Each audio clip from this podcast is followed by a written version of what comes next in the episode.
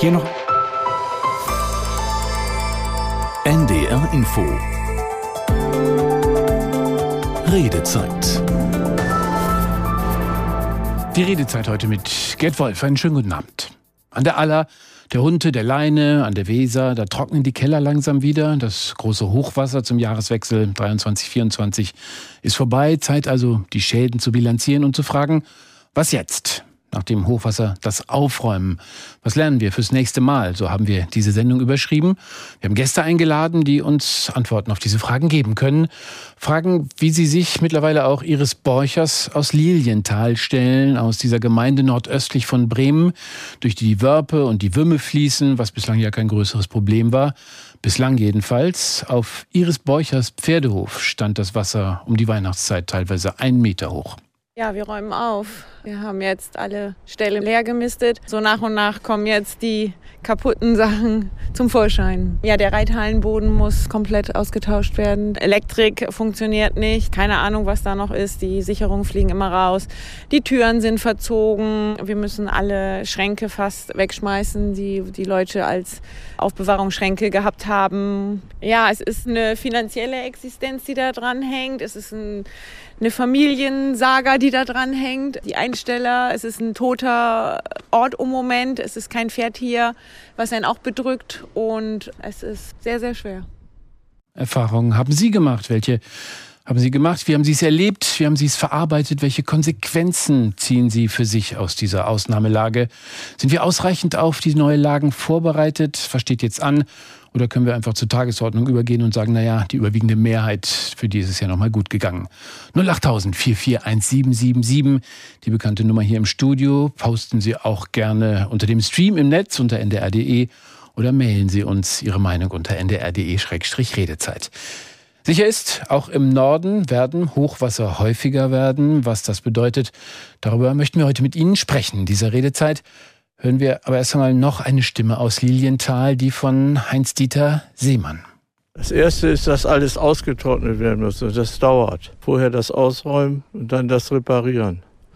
Und das wird uns auch im nächsten Vierteljahr kräftig beschäftigen. Das ist also eine schwierige Situation. Außerordentlich schlimm. Das hätte man sich nicht vorstellen können vorher. Das gab es noch nie. Wir haben mal vor circa 20 Jahren etwas in Andeutung erlebt, aber in dieser Massivität ist es also wirklich eine gewaltige Klimaveränderung, die da eine Rolle spielt. Und das kann uns ja jederzeit wieder treffen. Ich stelle Ihnen kurz die Experten unserer Runde heute Abend vor, die mit Ihnen diskutieren können. Dr. Fred Hattermann vom Potsdamer Institut für Klimafolgenforschung. Herr Dr. Hattermann, schönen guten Abend. Ja, schönen guten Abend. Wir haben es gerade gehört, es kann uns jederzeit wieder treffen. Wie lange bis zum nächsten Mal? Das ist natürlich sehr schwierig zu sagen, aber was wir eben sehen, ist sowohl, dass die Anzahl der Hochwasser zugenommen hat und auch, dass die Intensität in Teilen zugenommen hat und auch bei allem, was wir jetzt so unter Klimamodellbedingungen sehen, also wie wir uns die Szenarien in der Zukunft vorstellen, sehen wir eben, dass die Anzahl und auch die Intensität der Hochwasser zunimmt. Und damit steigt eben das Risiko auch für jeden Einzelnen. Ob es jetzt im nächsten Jahr oder in zehn Jahren ist, das ist natürlich schwer zu bestimmen, aber das Risiko ist auf jeden Fall gestiegen und allein das sollte ja auch schon bedeuten, dass wir uns ähm, anpassen müssen. Hm. Sie leiten äh, in Potsdam beim äh, Institut für Klimafolgenforschung die Arbeitsgruppe Hydroklimatische Risiken. Was ist das? Ja, Im Grunde gucken wir uns an, also es ist natürlich einmal der Klimawandel, den wir betrachten und wir sehen uns dann an, was das für Folgen hat auf zum Beispiel Flusssysteme, auf Wasserressourcen, natürlich auch Dürren, die wir auch hatten gerade vor. Hochwasser ist jetzt wieder ein Thema und wir gucken uns das jetzt in Europa an, in Deutschland und wir gucken uns das auch weltweit an. Und wir bilanzieren eben, was war, was ist und äh, was kann es in Zukunft geben. Willkommen in unserer Runde. Zweiter Jürgen Krogmann, Oberbürgermeister von Oldenburg, telefonisch zugeschaltet. Ähm, Oberbürgermeister, aber dann plötzlich Krisenmanager, der die Hunte, die Lethe, den Osternburger Kanal im Süden von Oldenburg aus einer ganz anderen Seite kennenlernen musste. Herr Krogmann, schönen guten Abend. Ja, moin aus Oldenburg. Was war Ihr schlimmstes Szenario in den Wochen und wie waren Sie und die Stadt vorbereitet drauf? Naja, Oldenburg äh, ist ja der Ort, wo mehrere Wasserläufe zusammenlaufen. Einmal die Hunte, äh, dann aber äh, noch die, der Osternburger Kanal und die Lethe als Nebengewässer. äh, der Küstenkanal und die Haaren, äh, die wir jetzt, ist noch ein Nebenfluss aus Westen. Und die, größte, die größte Sorge war natürlich, dass bei dem immanenten Druck auf die Deiche äh, nahegelegene Wohnsiedlungen dann ganz plötzlich unter Wasser gestanden hätten. Darauf mussten wir uns vorbereiten. Gott sei Dank ist es nicht eingetreten. Hm, wie waren Sie gedanklich auf eine solche Katastrophenlage vorbereitet? Oder war das sozusagen Learning by Doing für Sie? Also wir hatten natürlich im Krisenstab eine Reihe von ja, Fachleuten, äh, die sehr gut unterstützt haben, sowohl die Wasserverbände als auch die Leute aus dem Katastrophenschutz, vom THW natürlich. Und da waren schon Leute, die wissen, was passieren und was da zu tun ist.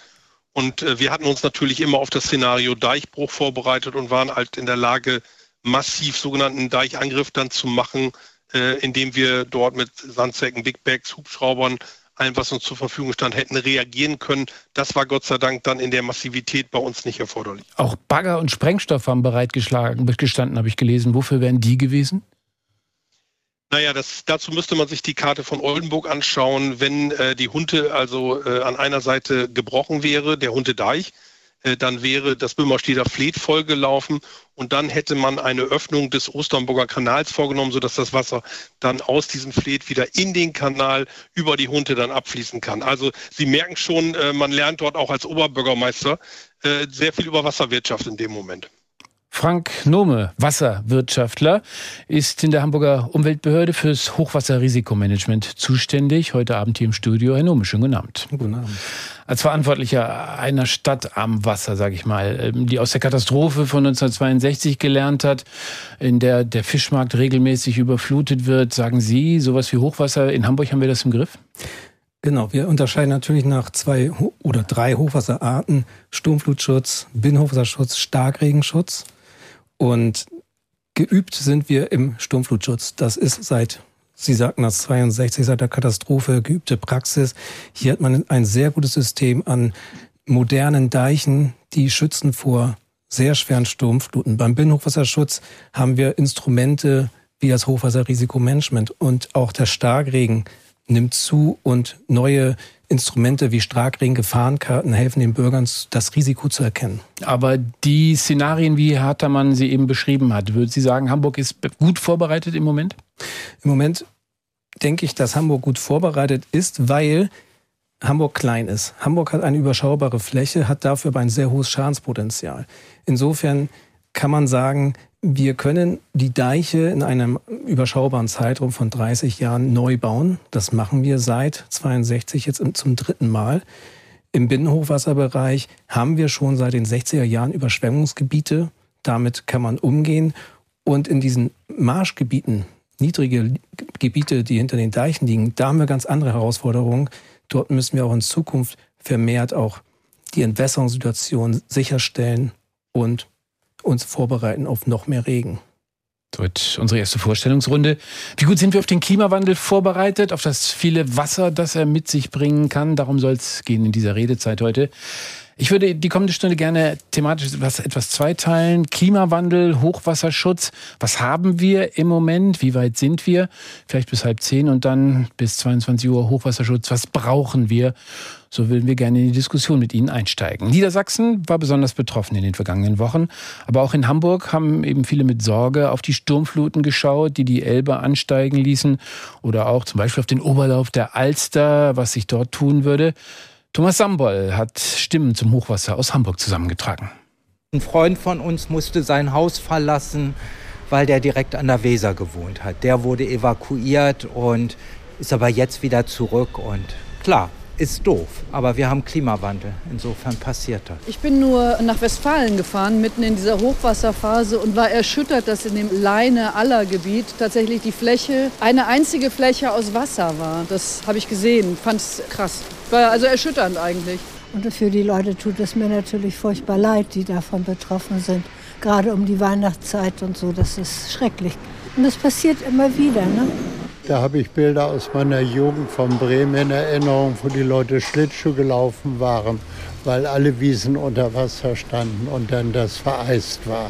Viele Rehe und Hasen natürlich und so weiter, die sind ertrunken oder verhungert. Auch nicht zuletzt dadurch, dass viele Leute dem wenigen Raum, den die Tiere als Rückzug hatten, auch noch gestört haben, indem sie geguckt haben, was ist denn da los und haben dann die Tiere aufgescheucht, wodurch die also dann nochmal auf der Flucht waren und einfach ja, ertrunken oder verhungert sind dass sich auf einmal Segelreviere aufgetan haben, wo früher noch Kühe gegrast haben. Das war schon bedrückend, wenn man gesehen hat, wie schnell das ging und in welcher Dimension sich da die Wassermassen links und rechts von der Straße ausgebreitet hatten. In der Dimension, in der wir das jetzt erleben, das ist eine Veränderung, die man wirklich mit Händen greifen kann. Das ist schon ungewöhnlich und macht einen schon betroffen dann auch. Tja, sowas passiert, eine Fläche aus Wasser bedrückt, eine Veränderung, die man mit Händen greifen kann. Wie erleben Sie das? Wie haben Sie die Hochwasserlage erlebt? Wie glauben Sie, geht es nun weiter? Fühlen Sie sich ausreichend gewappnet? Welche Fragen stellen sich Ihnen? Machen Sie gerne mit in dieser Redezeit bis 22 Uhr 08000 1777 oder unter ndr.de-redezeit mit Ihrer Mail. Tja, künftige Hochwasser. Dr. Fred Hattermann vom Potsdamer Institut für Klimafolgenforschung. Welche Regionen in Deutschland müssen sich besonders wappnen? Eigentlich ist es so, dass das erstmal alle Regionen getroffen werden können. Wir haben es ja auch gesehen. Wir hatten jetzt Hochwasser in ähm, Süddeutschland, wir hatten welche in Westdeutschland, ähm, wir hatten auch welche in Ostdeutschland natürlich, Elbe äh, oder jetzt in Norddeutschland. Ähm, wir hatten immer als besonders gefährdet auch ein bisschen gesehen, äh, Täler äh, und Ortschaften an Ausgängen von Tälern, so ähnlich wie wir es jetzt auch im Ahrtal hatten. Das hatten wir vorher auch schon einen Seitenarm der Inn, also wo sich das Wasser sehr schnell sammelt und dann eben auch, ähm, weil die Orte meistens am, am Auslass des Tales sind, dann eben gesammelt äh, in Masse durch den Ort durchgeht. Das gab es zum Beispiel an der Inn in einem kleinen Seitental, wo ähm, eigentlich ein, ein, ein Bächlein war, wo ein Kind drüber steigen kann, aber eine Brücke drüber und dann hat sich da hinter der Brücke eine Parkbank verkeilt, das hat sich aufgestaut. Ähm, so, sofort stand das Wasser im Ort, ist dann in die Keller geflossen, Leute sind in, wollten dann ihre Gegenstände, ihre Autos retten und sind dabei ertrunken. Und ähm, das war so ein bisschen wo es auch sehr um Menschenleben geht, weil es eben um sehr ähm, kurze Zeiten geht. Ähm, dann haben wir natürlich diese großen Flusshochwasser. Das hatten wir jetzt ähm, in, in der Elbe äh, verschiedentlich, auch im Rhein und Donau ähm, wo man meistens eine relativ gute Vorhersagezeit hat. Und jetzt haben wir natürlich diese Hochwasser in Norddeutschland gehabt, wo wir eigentlich gedacht hatten, dass die, weil sie eben auch relativ flach sind, weil es eben nicht diese, diese, ähm, dieses Relief gibt, äh, wo sich das Wasser so sammelt, dass da erstmal nicht so viel passieren würde. Aber es ist eben passiert und ähm, hat natürlich auch Zusammenhänge. Also die Wärmeatmosphäre kann eben mehr Wasser aufnehmen, das tut sie. Unsere, also wir haben tatsächlich äh, mehr Wasser in der Atmosphäre über Mitteleuropa im Durchschnitt. Und wenn es dann zum Regenereignis kommt, dann ist das Potenzial immer einfach da für starke Regen in kurzer Zeit, aber eben auch für länger anhaltende Regen. Und dann kommt es eben ein bisschen auf die Großwetterlage an. Und in diesem Fall war es so, dass wir ähm, ja im Grunde so eine in so einer Autobahn von Tiefdruckgebieten, die die von Atlantik zu uns kamen, gelegen sind und die immer wieder Regen zu uns geführt haben, was dann am Ende einfach zu viel war. Die Böen waren gesättigt, das Grundwasser drückte nach oben das Wasser sammelte sich, floss nicht mehr so schnell ab und dann kam es eben zu diesen Hochwassern. Sie haben eben von den Gefahren gesprochen, die das Hochwasser mit sich bringen kann. Haben Sie den Eindruck, dass äh, die Bundesbürger ausreichend bewusst ist, was da an Gefahren auf sie zukommen kann? Wenn ein Keller verläuft, geht das ja gelegentlich schneller, als man denkt. Ja, also man kann den Eindruck haben, also dass es jetzt mit der Zeit schon wächst, weil eben ähm, wir diese Hochwasser hatten. Meistens ist es aber so, dass die Leute schon eher auf Warnungen hören und auch wirklich äh, sich entsprechend verhalten in Gegenden, wo auch kürzlich ein Hochwasser war. Deswegen hatten wir zum Beispiel im der Elbe, da waren ja in 2002 und auch 2013 wieder ein Hochwasser, weniger Schäden beim zweiten Mal, als wir vielleicht beim ersten Mal gehabt hätten ähm, weil eben die Leute eben wussten, sich erinnert haben daran, dass etwas passiert ist, weil natürlich auch Maßnahmen getroffen wurden. Aber im Ahrtal zum Beispiel war es so, dass es durchaus Warnungen gab, aber die, das weiß man jetzt ja, nicht unbedingt so weitergeleitet wurden, nicht so wahrgenommen wurden und die Leute eben ähm, auch unter anderem deswegen, ähm, als, als solche großen Schäden gegeben hat, auch an, an Menschenleben, äh, weil weil man eben nicht früh genug reagiert hat. Mhm. Und ähm, ich glaube schon, dass das Bewusstsein gestiegen ist, aber am Ende ähm, glaube ich auch, dass wir immer wissen müssen, dass es ja nicht zu Ende ist. Es geht weiter. Also der Klimawandel wird erstmal weitergehen und dadurch werden die Extreme weiter zunehmen. Das ist bei allem, was wir in, an Szenarien, Simulationen in unseren Modellen sehen, kommt das so. Und deswegen äh, muss man sich immer vor Augen führen, dass das Risiko steigt und dass man sich entsprechend verhalten muss. Das heißt auch Phänomene wie den Dauerregen, den wir jetzt hatten in den letzten Wochen vor Weihnachten, die ja, der ja mit dazu geführt hat, ähm, dass wir diese Hoch, in diese Hochwasserlage gekommen sind. Ähm, Sie sagen, in der Luft, in der feuchten Luft ist mehr Wasser drin, es regnet entsprechend mehr. Ähm, ist das vorhersehbar, wie viel Veränderung auf uns zukommen wird? Ja, das, also wir, wir berechnen das natürlich. Also diese Klimamodelle sind im Grunde sehr mit Wettermodellen verwandt äh, und deswegen berechnen die eben auch diesen Transport von feuchter Luft zu uns. Am Ende ist es ein Modell, also es ist natürlich keine Perfektion. Und aus bestimmten Gründen glaube ich auch, dass wir die Extreme sogar noch unterschätzen. Äh, das ist jetzt ein bisschen komplizierter zu erläutern, aber ähm, insgesamt ist es so, diese Zunahme der Feuchte in der Atmosphäre wird auch durchaus simuliert. Und jetzt kommt es ein bisschen darauf an, wie die Wetterlagen sind, also wie die jetzt diese Feuchtigkeit aktiviert wird. Also die wärmere Atmosphäre hat mehr Energie und das äh, bedeutet, dass mehr Feucht aufgenommen werden kann. Mhm. Deswegen führen wir uns ja auch zum Beispiel mit warmer Luft. Und ähm, wo es dann am Ende passiert, wie gesagt, das hängt dann eben auch von der Wetterlage ab, von den Winden. Ähm, oft sind es Steigungsregen zum Beispiel an, an Gebirgen, aber es können natürlich auch ähm, Gewitter sein, äh, große Gewitterzellen, die sich auch verstärken durch den Klimawandel, eben weil mehr Energie da ist und mehr Feucht in der Luft ist und dann eben auch zu stärkeren Platzregen führen kann. Das sind eben alles diese Phänomene, die dann auch ursächlich mit dem Klimawandel begründet sind. Ja. Herr Krugmann, als Oberbürgermeister von Oldenburg, als äh, Mann im Krisenstab Hochwasser jetzt, haben Sie sich regelmäßig die Klimamodelle für Ihre Stadt auf den Schreibtisch geholt? Nein, regelmäßig nicht, aber natürlich äh, sind wir in der Vorbereitung auf Katastrophenereignisse auch mit Szenarien beschäftigt, äh, die ein Hochwasser ähm, beinhalten.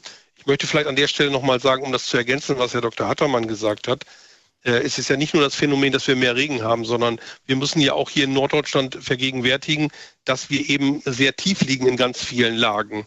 Und dass wir jetzt ja schon auch ohne schwere Regenereignisse in vielen Regionen, so wird es mir von Kollegen auch geschildert, schon das Problem haben, dass das Sielen, das Entwässern äh, nicht mehr so leicht funktioniert wie früher.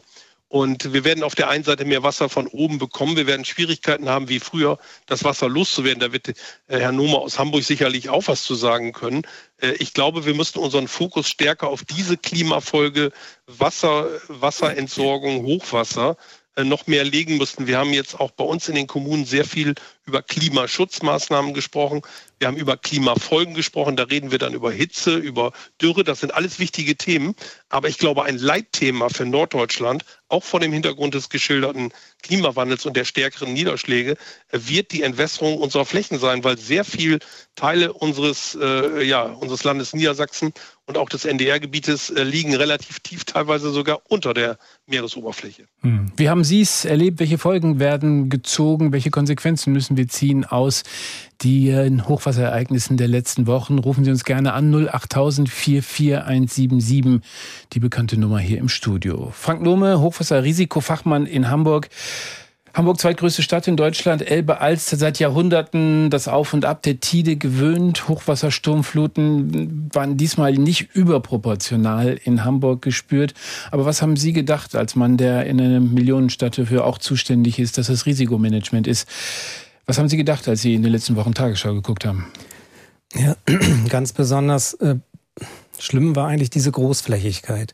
Das Wasser, und das hatte Herr Krugmann gerade erwähnt, das bleibt einfach lange in der Fläche, es bleibt lange in den Gewässern. Das, die Gewässer können nicht entwässern in die unterliegenden Gewässer, weil die auch schon voll sind. Und das große Problem mit den aufweichenden Deichen, das war hier eine, ein Phänomen, was es so einfach bei den großen Hochwasserereignissen an der Elbe, die es 2002, 2013 gab, nicht, äh, die gab es dort nicht. Dort ist eine Hochwasserwelle langsam durchgerauscht, hat zu Deichbrüchen geführt wegen der äh, hydrodynamischen Kraft Überströmungen führen zu Deichbrüchen, können zu Deichbrüchen führen, je nachdem, in welchem Zustand sie sind. Und deswegen die Diskussion um, die Zustand, um den Zustand der Deiche, die habe ich sehr intensiv nachverfolgt und ähm, kann einfach auch da froh sein, dass wir in Hamburg eine, eine andere Dynamik haben, nämlich dass wir hauptsächlich vor Sturmfluten schützen und damit auch sehr hohe und sehr breite und sehr moderne Deiche haben, die eben nicht diese Gefahr der schnellen Durchweichung haben. Hm. Aber wenn wir, wie wir jetzt gehört haben, immer mehr Regen bekommen. Hm. Hamburg ist eine Stadt, eine Stadt ist versiegelt und der Regen muss irgendwo hin. Wie geht man damit um? Das ist genau das Problem, was auch Herr Krugmann eben erwähnt hat. Das Problem, wie kriege ich diese niedrig liegenden Gebiete, in Hamburg sind das die Marschengebiete, vier Marschlande, das alte Land, wie bekomme ich das Wasser dort raus? Und dafür haben wir die Deichsiele. Die Deichsiele haben das Problem, die sind in den 60ern gebaut worden oder auch neuer, aber auf den aktuellen Stand gebaut. Wenn wir jetzt stetig steigenden Meeresspiegel haben, wird auch der Außenwasserstand steigen und die Sielzeit wird einfach sinken. Wir müssen uns also darauf äh, gefasst machen, dass wir die Siele erweitern müssen, in der Leistungsfähigkeit steigern müssen oder eben auch Pumpwerke bauen. Hm. Silvia Schöll aus Lüneburg hat äh, die 08000 441777 gewählt, um sich an unserer Diskussion zu beteiligen. Frau Schöll, schönen guten Abend. Hallo. Ja, ich äh, möchte mal in die andere Richtung gehen. Und zwar nicht immer draufbauen, die Welt zu deichen, sondern es traut sich hier keiner zu sagen, endlich mal zu entsiegeln. Weil in Deutschland, das ist ja Drecksarbeit. Das ist zwar Erde, aber das ist Drecksarbeit und das möchten die Deutschen nicht so gern. Die Autos werden zu schmutzig, die, man zieht nicht lieber Gummistiefel an, ist alles unbequem. Das ist alles ein Umdenken. Wir können noch so viel Technik anwenden. Wir haben es uns selbst zu verdanken, dass es so weit kommt. Und das war's auch noch nicht.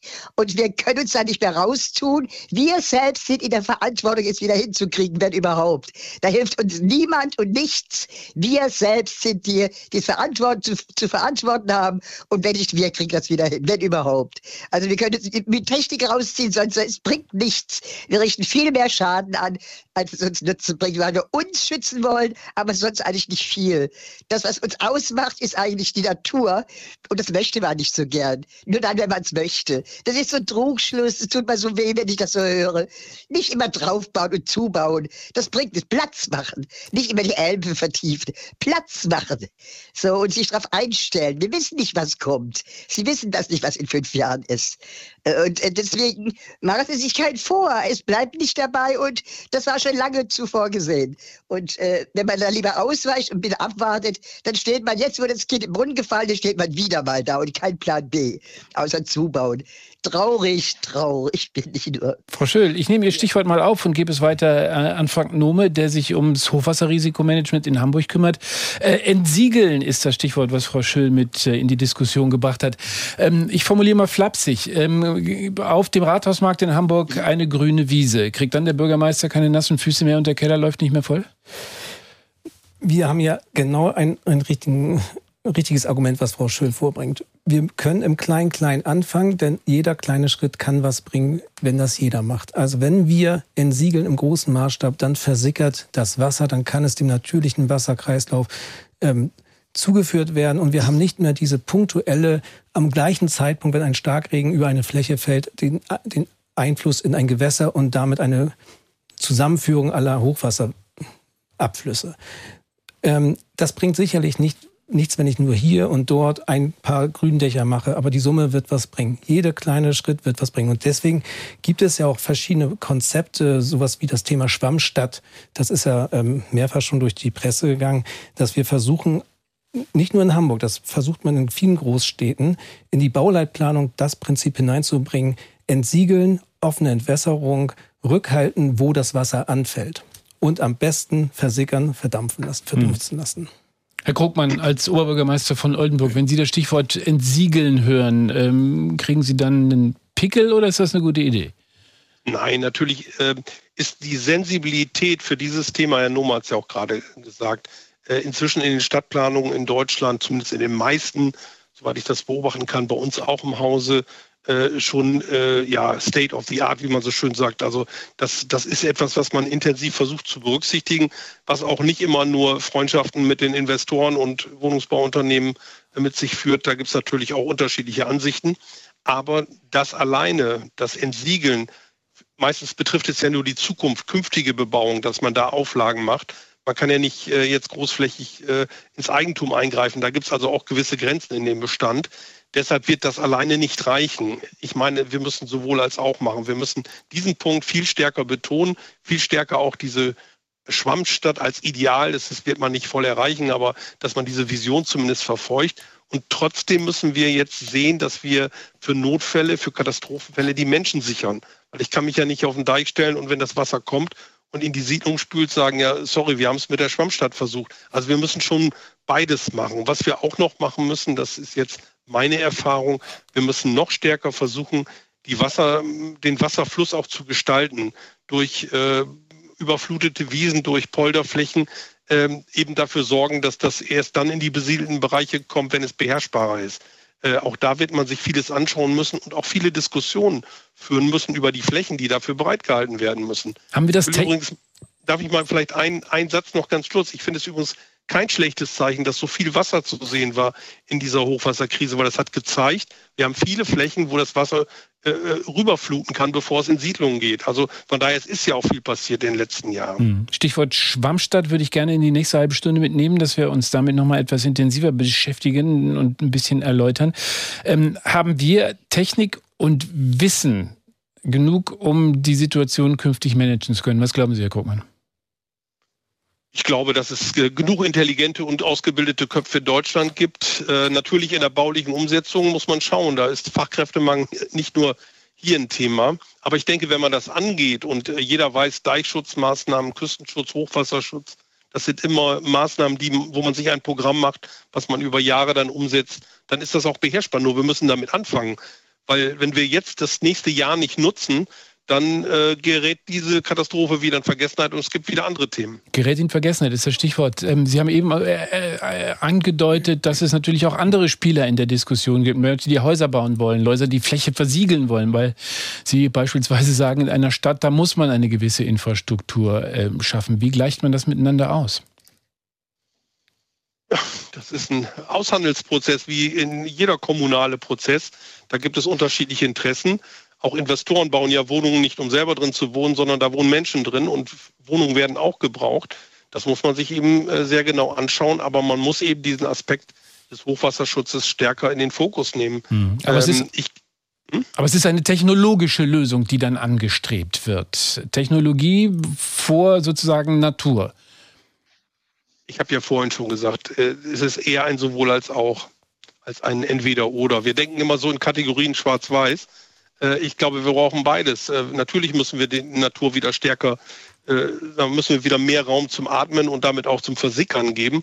Aber ich glaube, das kann möglicherweise im Katastrophenfall nicht ganz helfen. Und da ist es dann schon schön, wenn man auch sehr starke Pumpwerke hat, die das Wasser rausschaffen diese Meinung von Jürgen Krugmann, dem Oberbürgermeister von Oldenburg, nehmen wir mit in die nächste halbe Stunde unserer Diskussion. Dann soll es darum gehen, was ist eine Schwammstadt zum Beispiel? Wie sehr kann die helfen? Und auch wie sehr kann jeder Einzelne seinen Beitrag leisten dazu, mehr Hochwasserschutz hinzubekommen? Weil, hört man ja auch häufiger, NIMBY, not in my backyard, ist auch hier ein Phänomen, über das es sich zu diskutieren lohnt. Würden wir gerne machen mit Ihnen. 08000 441777. Damit nehmen wir Sie mit in die zweite halbe Stunde dieser Sendung. Aber erst einmal die Nachrichten. NDR Info. Die Nachrichten. Um 21.30 Uhr mit Martin Seiler. Schweden hat einen großen Schritt Richtung NATO-Mitgliedschaft gemacht. Das türkische Parlament hat nach monatelangen Verhandlungen zugestimmt, dass das Land beitreten darf. Der Beschluss fiel mit großer Mehrheit. Die Türkei war neben Ungarn das einzige NATO-Land, das den Beitritt Schwedens noch nicht ratifiziert hatte. Präsident Erdogan verzögerte dies mehr als ein Jahr. Er verlangte von Schweden ein entschlosseneres Vorgehen gegen militante Kurden und Gruppen, die die Türkei als Sicherheitsbedrohung ansieht. Die Lokführergewerkschaft GDL bestreikt seit 18 Uhr den Güterverkehr der Bahn. Heute Nacht um 2 Uhr beginnt dann auch der sechstägige Streik im Personenverkehr. Wegen des Ausstands gibt es bei Fluggesellschaften, Autovermietern und Fernbusanbietern eine große Nachfrage. Aus der NDR Nachrichtenredaktion Hauke Bülow. Die Bahn bereitet sich gerade auf den Streik vor und hat den Notfahrplan für den Fernverkehr online gestellt. Beim letzten Streik war nur jeder fünfte Fernzug unterwegs. Auch im Regionalverkehr gab es große Probleme. Viele Fahrgäste sind deshalb jetzt dabei, Alternativen zu buchen. Eurowings meldet so viele Buchungen wie seit mehr als vier Jahren nicht mehr. Die Airlines lassen zum Teil größere Maschinen abheben als sonst. Bei Flixbus hat sich die Nachfrage mehr als verdoppelt. Auch Mietwagenunternehmen freuen sich über viele Spontanbuchungen. Laut dem Vergleich Vergleichsportal billigermietwagen.de kosten die Autos zum Teil aber doppelt so viel wie sonst. Die USA haben die rund 50 Staaten der sogenannten Ukraine-Kontaktgruppe gebeten, mehr Raketen und Munition an das Kriegsland zu liefern. Hintergrund ist, dass Washington selbst derzeit nicht in der Lage ist, entsprechende Militärgüter in die Ukraine zu schicken, denn der US-Kongress hat das Geld dafür noch immer nicht freigegeben. Die Republikaner knüpfen dies an Bedingungen. In der Ukraine-Kontaktgruppe beraten etwa 50 Staaten regelmäßig unter anderem darüber, wie die Ukraine im Kampf gegen Russland unterstützt werden kann. Der Popmusikproduzent Frank Farian ist tot. Er starb nach Angaben seiner Familie im Alter von 82 Jahren in seiner Wohnung in Miami. Aus Saarbrücken, Katja Preisner. Geboren 1941 als Franz Reuter in Kirn. Die Mutter Kriegswitwe zog mit den drei Kindern ins Saarland. Und weil die Familie so arm war und der junge Franz immer hungrig, lernte er Koch.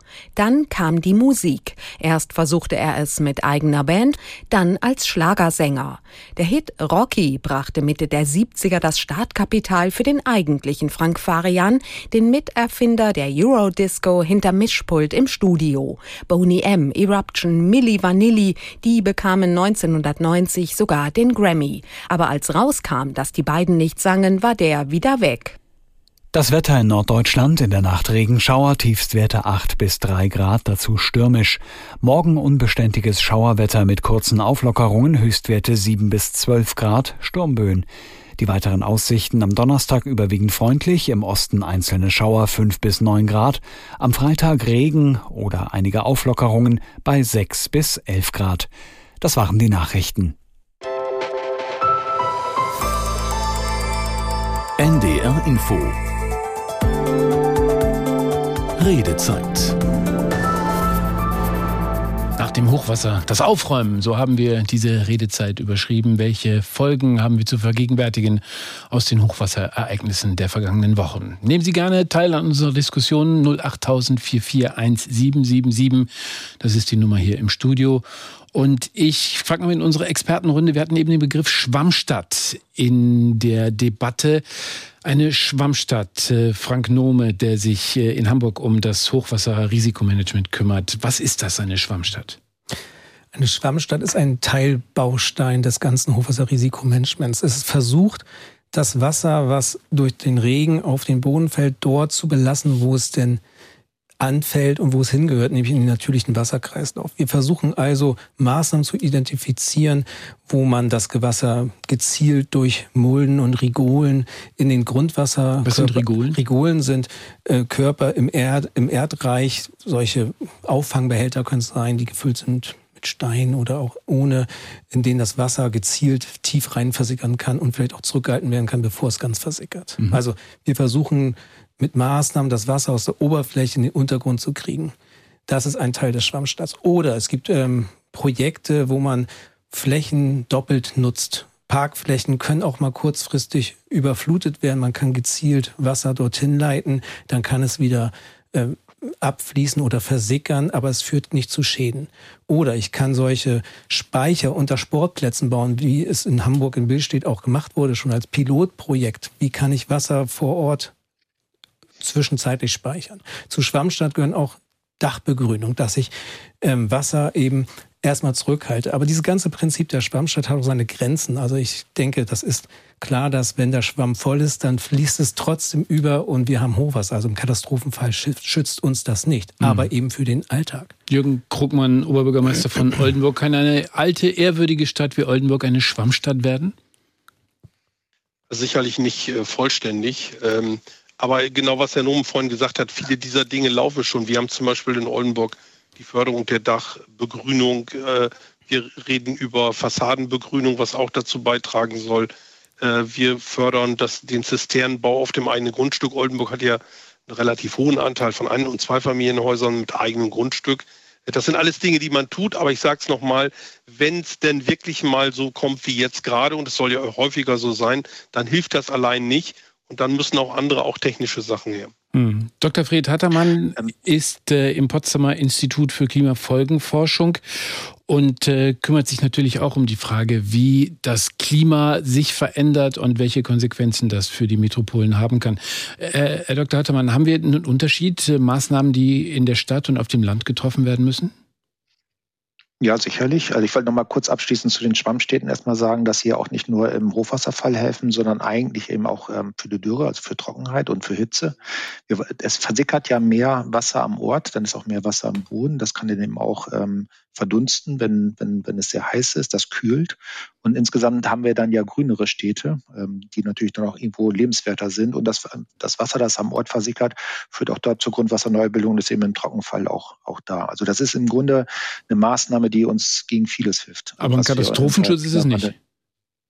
Es ist, es ist eine Milderung, um das mal so zu sagen. Also gerade bei, bei Starkregen kann das schon helfen. Aber es ist natürlich nicht das Alleinmittel. Und deswegen reden wir im Grunde, wenn wir jetzt davon reden, an, an Anpassung von verschiedenen Level der Anpassung. Und da muss man auch sehen, was man schnell machen kann und was man nicht so schnell machen kann. Also was natürlich, was wir sehr schnell machen können, um das Risiko zu begrenzen. Und das Risiko ist eben einfach gestiegen unter dem Klimawandel. Also wir haben berechnet, dass zum Beispiel in, in Flüssen Süddeutschlands das Risiko für hundertjährige Hochwasser sich mittlerweile verdoppelt hat. Ähm, da ist es natürlich dann ganz wichtig, dass wenn etwas passiert, dass wir erstmal eine gute Vorwarnzeit haben, ne? dass die Leute wissen, dass etwas passiert, dass sie auch wirklich darauf hören, dass es Meldeketten gibt, dass zum Beispiel der Nachbar, der gehbehindert ist oder ähm, kein, kein Smartphone hat, dass der auch Bescheid weiß oder vielleicht auch einfach nur tief schläft, dass er auch Bescheid weiß, dass es also solche Sachen gibt, dass es dann im Ereignisfall, was auch eine relativ einfache Maßnahme ist, dass wir mehr Versicherung haben. Also zum Beispiel hatten wir von der Pferdehalterin gehört, ähm, die ist jetzt geschädigt. Sie wusste wahrscheinlich auch nicht so um ihr Risiko, aber ähm, das Bewusstsein muss eben steigen. Und da sind zum Beispiel Versicherungen gut, die ähm, nennen wir Elementarschadenversicherungen, die, die viele Schäden bündeln, nicht nur Hochwasser, aber eben auch Sturm und andere Sachen, so dass die Leute im, im Fall, dass etwas passiert, mindestens ihr Hab und Gut wiederbekommen. Hm, aber so wie ähm, ihre dann, äh, so, so wie Ihre Modelle sind, kommen wir irgendwann in einen Bereich hinein, wo man nicht mehr versichern kann? Ja, das ähm, ist, ist eine lange Diskussion, die haben wir jetzt schon. Es gibt jetzt schon Regionen in Deutschland, wo die Versicherer ungern versichern, zumindest weil die eben dafür bekannt sind, dass sie sehr stark überflutet werden und wo dann eben auch keiner mehr, ja, oder weil, wo dann auch die Kosten für die Versicherung so hoch werden, dass, dass die Versicherer natürlich dann sehen, naja, also das ist jetzt ein Ort, da hätte man eigentlich nicht bauen müssen. Also, ähm, oder es muss eben sehr hohe Policen geben. Das mhm. gibt es schon. Und das wird, das ist ein Problem in Zukunft. Da sprechen wir dann eben auch von, ähm, dann von staatlicher Unterstützung, dass das dann diese Versicherungen irgendwann auch staatlich gestützt werden. Aber das ist eben nicht nur der Staat, der da einschreitet, wenn, wenn etwas passiert. Dass die Leute müssen sich wirklich bewusst sein, dass das Risiko steigt. Und dann kommen wir eben in diese ganzen technischen Sachen auch hinein, ähm, die ja längerfristig sind. Das wurde ja gerade gesagt, ein Deich baut man, baut man nicht von heute auf morgen. Ähm, das werden natürlich dann Maßnahmen, auch mobile ähm, Schutzwände und diese ganzen Geschichten. Und dann kommen eben noch, was auch angesprochen wurde durch die Hörerin, äh, das nennen wir grüne Anpassungen im Grunde, grüne Maßnahmen, naturbasierte Maßnahmen. Das ist eben das Stichwort mehr Raum für die Flüsse, dass die eben, das wurde ja auch gerade schon gesagt, dass ähm, man den einen, einen Hochwasserscheitel eben auch kappen kann, indem man bewusst in äh, Polder das Wasser leitet. Es ist aber so, dass Deutschland eben hochbevölkert ist. Unsere großen Städte liegen alle an Flüssen und äh, sind in die Niederungen hineingebaut worden. Und das kann man auch nicht mehr einfach rückgängig machen. Also es, am Ende muss es, ein, muss es graduiert sein, der, die Anpassung. Und man muss sich immer bewusst sein, wir reden über Risiko. Das heißt nicht, dass es auch, wenn wir technisch denken, geschützt sind, ähm, es kann trotzdem passieren. Und die Wahrscheinlichkeit dafür steigt eben, umso stärker der Klimawandel ist. Deichen oder Weichen, werden wir irgendwann Bereiche aufgeben müssen, auch in Deutschland? Das, ja, die Ideen gab es schon, also zum Beispiel ähm, Oderbruch, ähm, das eben rückgesiedelt wird. Ist natürlich nicht eine sehr populäre Maßnahme. Ähm, und man muss immer Abwägungen machen. Also die Leute müssen dann eben wirklich sagen, ja, ich nehme das Risiko in Kauf. Das ist dann natürlich auch eine schwierige Sache. Ähm, aber ähm, es ist schon so, dass, dass diese Deichrückverlegungen sind ja auch eine ähnliche Maßnahme für Meerpolder. Da vor dem Deich haben vielleicht auch noch Leute gelebt, dass wir das im Grunde jetzt schon diskutieren. Also das ist nicht so, dass es jetzt irgendwo unbewohnbar ist, weil wir nicht ständig ein Hochwasser haben. Ähm, aber es ist schon so, dass das, äh, wir stärker betroffene Bereiche haben und eben auch über Rückbau ähm, auch Industrie ist natürlich oft an, an in Flussnähe gebaut worden, weil man ja eben Güter äh, über den Fluss bekommt, äh, weil man Kraftwerke hat, die gekühlt werden müssen und diese ganzen Dinge, die natürlich oft auch Schadstoffe transportieren oder herstellen, die auch also jetzt mit einem größeren Risiko behaftet sind. Da haben wir noch gar nicht davon gesprochen. Ähm, also auch über diese Sachen muss man wirklich nachdenken. Unsere Telefonleitungen sind offen. Christoph Müller-Vorwerk aus Hamburg hat die 08000 441777 gewählt. Herr Müller-Vorwerk, schönen guten Abend. Ja, guten Abend. Was können Sie ich beitragen zu unserer Diskussion? Ich habe eigentlich nur eine Frage, gar nicht jetzt zu, zu den äh, Verursachern etc., sondern ich sehe immer nur bei Flutereignissen sehr viel braunes Wasser und frage mich, ob es nicht genauso wie es in Häusern üblich ist, auch nach draußen eine Art Rückschlagventil oder Stauklappen geben könnte, die quasi verhindern, wenn Wasser über die Kanäle, über die Abwasserleitungen äh, rüberfließt, dass sich dann dieser ganze Dreck, sprich äh, äh, Abwasser, nicht mit dem Oberflächenflutwasser, was quasi über die Straße und in die Häuser schwappt, vermischt. Denn ich habe es gesehen in einem Dorf, wo ich eine Zeit lang auch äh, viel verbracht habe, dass dort eben der Feuerwehrteich öfter überlief und da war kein äh, äh was Abwasserkanal. Und dadurch war, nachdem, wenn das wieder getrocknet ist, das Haus, was dann, oder die drei kleinen Häuser, die daneben standen, waren zwar äh, auch bis 60 Zentimeter im Wohnzimmer Wasser, aber es war nicht diese braune, totale Brühe, sondern relativ so ähnlich, als wenn Regenwasser reinge Rand wäre. Ich gebe die Frage mal weiter an Frank. Aber noch eine zweite Frage kurz. Gerne. Ich würde mich auch fragen, ob man nicht mit der Solidarität sozusagen auch ohne Staat besser klarkommen würde, wenn man die so ähnlich wie Feuer und, und, und Hagelschlag und, und äh, äh, Regenwasser und Sturm ja auch quasi Standard ist, man nicht verlangt, dass alle Versicherungen, dass alle Versicherten Gebäudeversicherten auch automatisch, äh, auch äh, selbst wenn sie oben am Berg wohnen, wo gar keine Flutereignisse sind, auch Elementarschaden gleich mitkriegen. Das war ja sogar in der DDR so. Ich gebe die Frage mal weiter, zweigeteilt an unsere Experten. Die erste Mal nach ähm, äh, der verschützten braunen Brühe, die durch die Straßen läuft. Äh, Hochwasserrisikomanager Frank Nome aus Hamburg. Könnten Sie, Herrn Müller-Vorwerk, da ein bisschen weiterhelfen? Das ist ein vielfältiges Problem, wenn ich noch Mischwasserbesiedlung habe. Mischwasserbesiedlung, da geht das Regenwasser rein, da geht das äh, Schmutzwasser rein und diese Systeme, wenn sie überlasten, dann entlasten sie in Gewässer. Äh, dort, wo es Trennbesiedlung gibt, wird das Abwasser gesondert weggeführt. In Hamburg in den meisten Bereichen geht es zentral in ein Klärwerk, Köbrandhöf, der Rest ist regenbesiedelt und geht auch in Gewässer.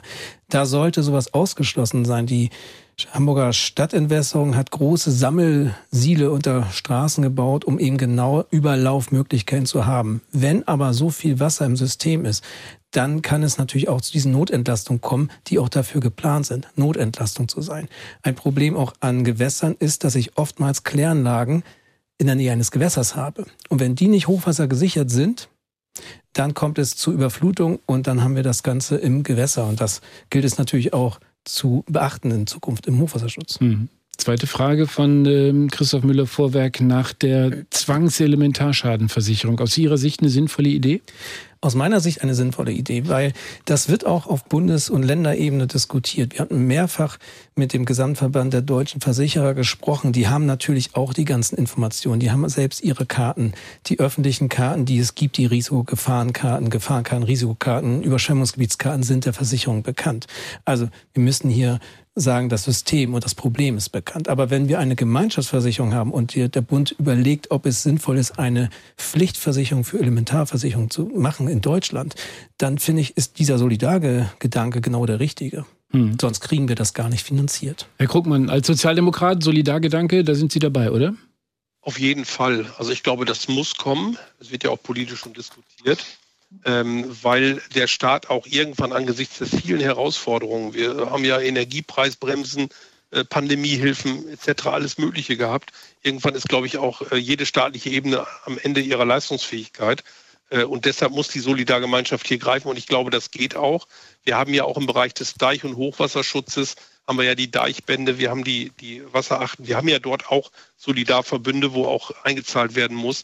Bei uns zum Teil gibt es Wasserachten, die dann 18 Euro im Jahr äh, Mindestbeitrag haben. Äh, da muss man sagen, da wird man wahrscheinlich ran müssen, weil äh, das wird ein bisschen teurer werden alles. Aber das muss passieren, das muss gemeinschaftlich getragen werden äh, und das kann auch gemeinschaftlich getragen werden. Deutschland ist kein armes Land. Aber ich gebe das auch nochmal weiter an ähm, Dr. Fred Hattermann vom Potsdamer Institut für Klimafolgenforschung.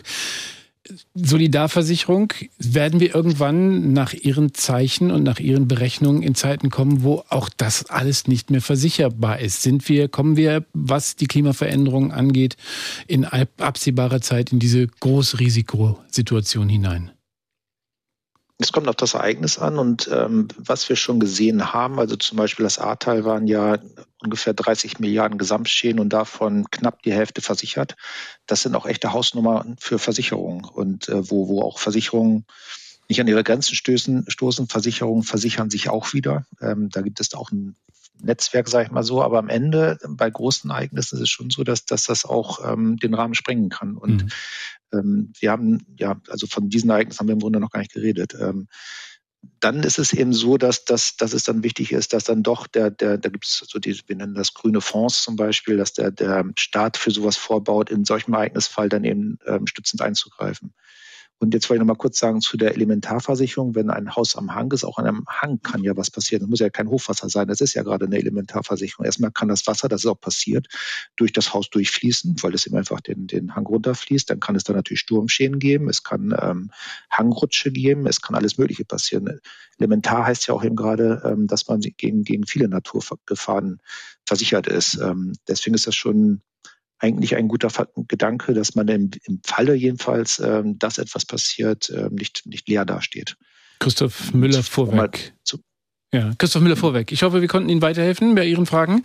Ja, ich bin noch da. Ja, ich hoffe, wir ja, konnten Ihnen weiterhelfen. Kurz darauf hinweisen, ich habe in den USA auch kurz gelebt. Da war eine Zeit lang nicht in allen Bundesstaaten Kfz-Haftpflichtversicherungspflicht. Ja. Die Kfz-Haftpflichtversicherung wird aber auch eben einfach ganz ohne jegliche staatliche Hilfe günstiger, wenn alle sie abschließen müssen. Und so dachte ich eben als zweiten Gedanke, nicht nur von Staat wegen, dass man einfach eben sagt, alle, so wie es in der DDR tatsächlich war, die staatliche Versicherung DDR, DDR hat immer elementar und äh, andere Schäden zusammen abgedeckt. Es war einfach eine Hausversicherung für alles. Und wenn das quasi überall wäre, ich meine jetzt am Hang vielleicht nicht den richtigen Ausdruck, ich meine einfach den Ort, der wirklich für Elementarschäden relativ ungefährdet ist, dass der das mhm. auch eben mit drin hat, dass es alle haben und dann wird die Prämienerhöhung auch für alle nicht so hoch. Vielen Dank, dass Sie sich beteiligt haben. Wenn es freiwillig ist, ist es dreimal so teuer, als wenn es jeder abschließen muss, der Auto fahren will. Herr Müller-Vorweg, vielen Dank für Ihre Meinung. Marion Freser aus Lübeck hat sich gemeldet. Frau Fese, guten Abend. Ja, guten Abend. Ich ähm, denke daran, dass es, wie einer ihrer äh, Menschen in der Runde schon gesagt hat, dass es alles Mögliche passieren kann, weil es auch Synergieeffekte geben kann, die wir uns noch überhaupt nicht denken können. Die Was Leute meinen Sie damit? aus Lilienthal zum Beispiel berichtet haben, haben gesagt, das konnte man sich vorher überhaupt nicht vorstellen. Und ich fürchte, dass es weiter solche Sachen gibt, die wir uns gar nicht vorstellen können. Synergieeffekte, Frau Friese, was meinen Sie damit? Dass einfach ähm, Wirkungen der Klimaveränderung zusammenwirken und irgendwas bewirken, was wir uns noch gar nicht vorstellen können. Mhm.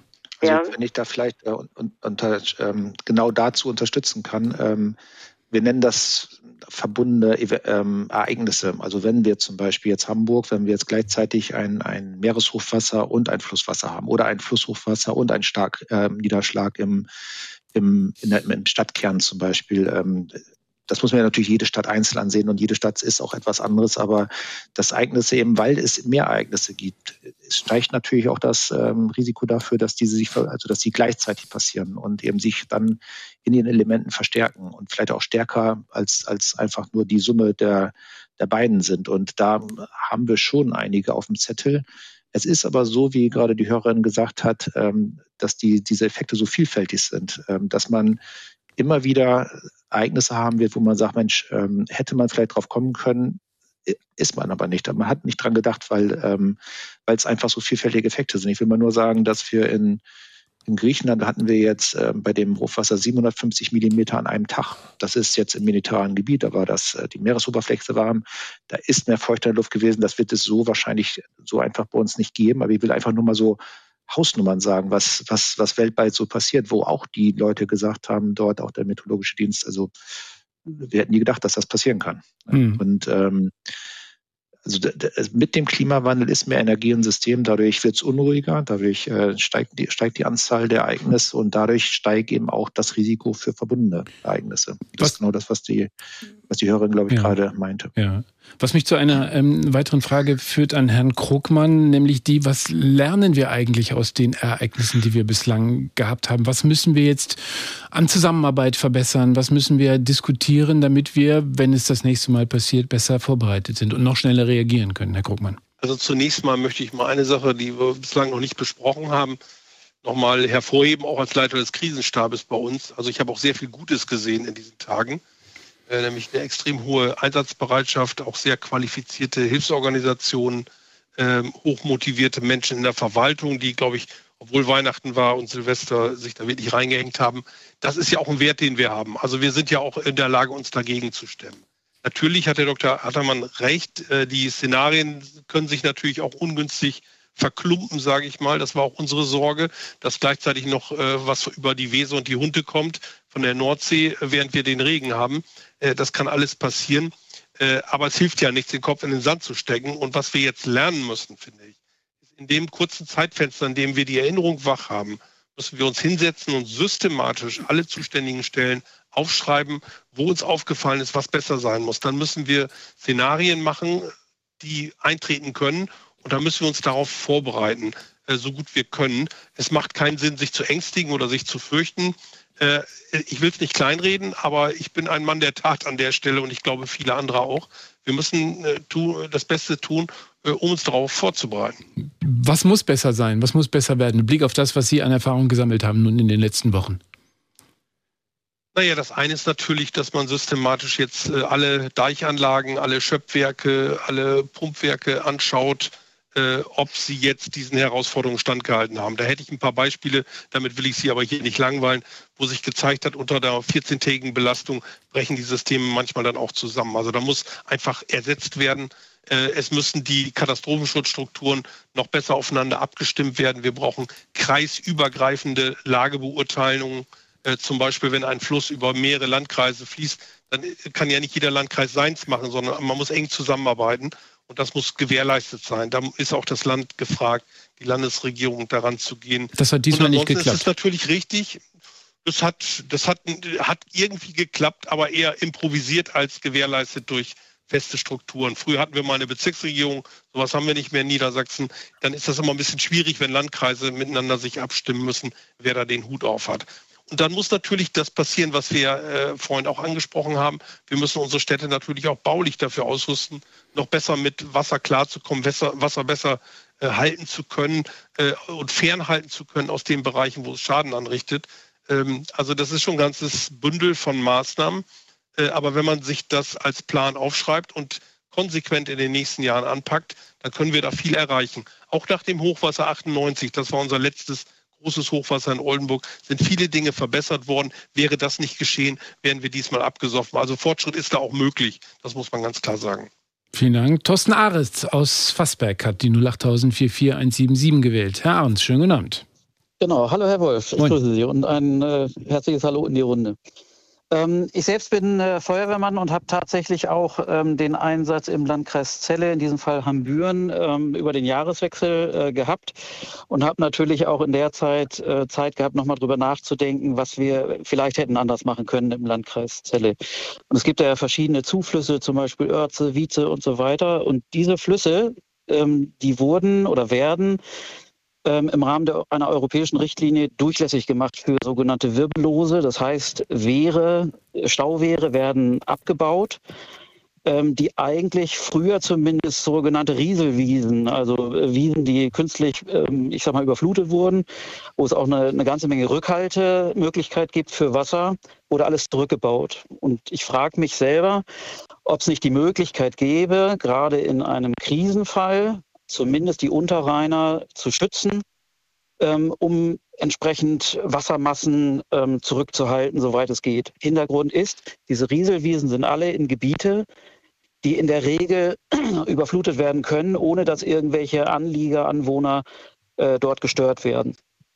Ich gebe das mal weiter an Frank Nome, der in Hamburg zuständig ist fürs Hochwasserrisikomanagement, aber möglicherweise zu so baulichen Fragen was sagen kann und auch gleich verbunden mit der Frage, was kostet eigentlich das Ganze und was kommt da an uns an Kosten zu, zu wenn wir uns hochwassersicher aufstellen wollen in den nächsten Jahren? Also das, was Herr Ahrens äh, äh erwähnt hat, das ist ja die europäische Wasserrahmenrichtlinie, die auch eine wichtige Richtlinie ist, um die Natur wieder ähm, in die Gewässer zu bringen. Und selbstverständlich muss darauf geachtet werden, dass die Maßnahmen der Wasserrahmenrichtlinie die mit der Hochwasserrisikomanagementrichtlinie in Einklang gehen. Und das ist auch so ähm, gesetzlich vorgeschrieben. Und äh, insofern wird es die Möglichkeit geben, diese Maßnahmen für den Katastrophenschutz eben auch umzusetzen, indem man Flächen flutet, die eben nicht ein hohes Risiko haben. Und da sind wir nämlich genau bei dem Hochwasserrisikobegriff. Risiko ist immer äh, Schaden mit ähm, dem Ereignis kombiniert. Also wo ich keinen Schaden habe, ist auch kein Risiko. Da ist eine Gefahr. Und äh, ich glaube nämlich tatsächlich, dass wir solche Orte vermehrt suchen müssen, Rückhalteräume gewinnen. Die können ja auch natürlich ge gestaltet werden. Dann haben wir eine Win-Win-Situation. Sowas gibt es vermehrt. Mhm. Äh, die zweite Frage, was kostet uns das? Das ist eine sehr schwierige Frage. Die können wir hm, ziemlich genau er erläutern, wenn wir auf den Küstenschutz gucken. Da haben wir ein, Systema ein systemisches Tem ja, ein System, welches jetzt seit Jahrzehnten geprobt ist. Wir investieren hier in den Deichbau 30 Millionen pro Jahr, kann man sagen. Unterhalt 6 bis 12 Millionen pro Jahr allein für den Betrieb und für die Unterhaltung der Bauwerke. Das wissen wir, weil wir es langfristig eingeplant haben. In Bereichen, ich gucke da mal an die großen Flächenländer, die haben viel mehr Flusskilometer, viel mehr Deichkilometer. Da muss man nach Prioritäten ran. Und deswegen kann ich diese Frage nicht beantworten, was uns das kostet. Es kostet viel. Mhm. Herr Ahrens, vielen Dank, dass Sie sich beteiligt haben heute in unserer Sendung. Äh, wir gehen auf die 22 Uhr Nachrichten zu. Die Frage, die wir gestellt haben heute, war, dass nach dem Hochwasser nun das große Aufräumen kommt. Und äh, die Frage, die sich daraus ableitet, ist, sind wir gewappnet fürs nächste Mal? Wir haben diskutiert mit Dr. Fred Hattermann vom Potsdam Institut für Klimafolgenforschung. Vielen Dank, Herr Dr. Hattermann, für Ihre Einschätzungen. Mit Jürgen Krugmann, dem Oberbürgermeister der Stadt Oldenburg und dem Obmann im Krisenstab Hochwasser in den schlimmen Wochen zum Jahreswechsel und mit Frank Nome, dem Hochwasser-Risikomanager aus Hamburg. Auch morgen haben wir wieder eine Redezeit für Sie vorbereitet. Es geht dann um das, was an unseren Schulen zurzeit los ist. Lehrermangel im Norden. Wie kann der Beruf attraktiver werden? Das ist die Frage, unter der die Redezeit morgen steht. Sie können von 20 Uhr an gerne anrufen. 08000 441777, die bekannte Nummer. Beteiligen sich auch gerne per Mail unter ndr.de-redezeit. Morgen die Redezeit von 21.03 Uhr an. Es war die Redezeit für heute. Im Studio verabschiedet sich Gerd Wolf. Ich wünsche Ihnen noch einen schönen Abend.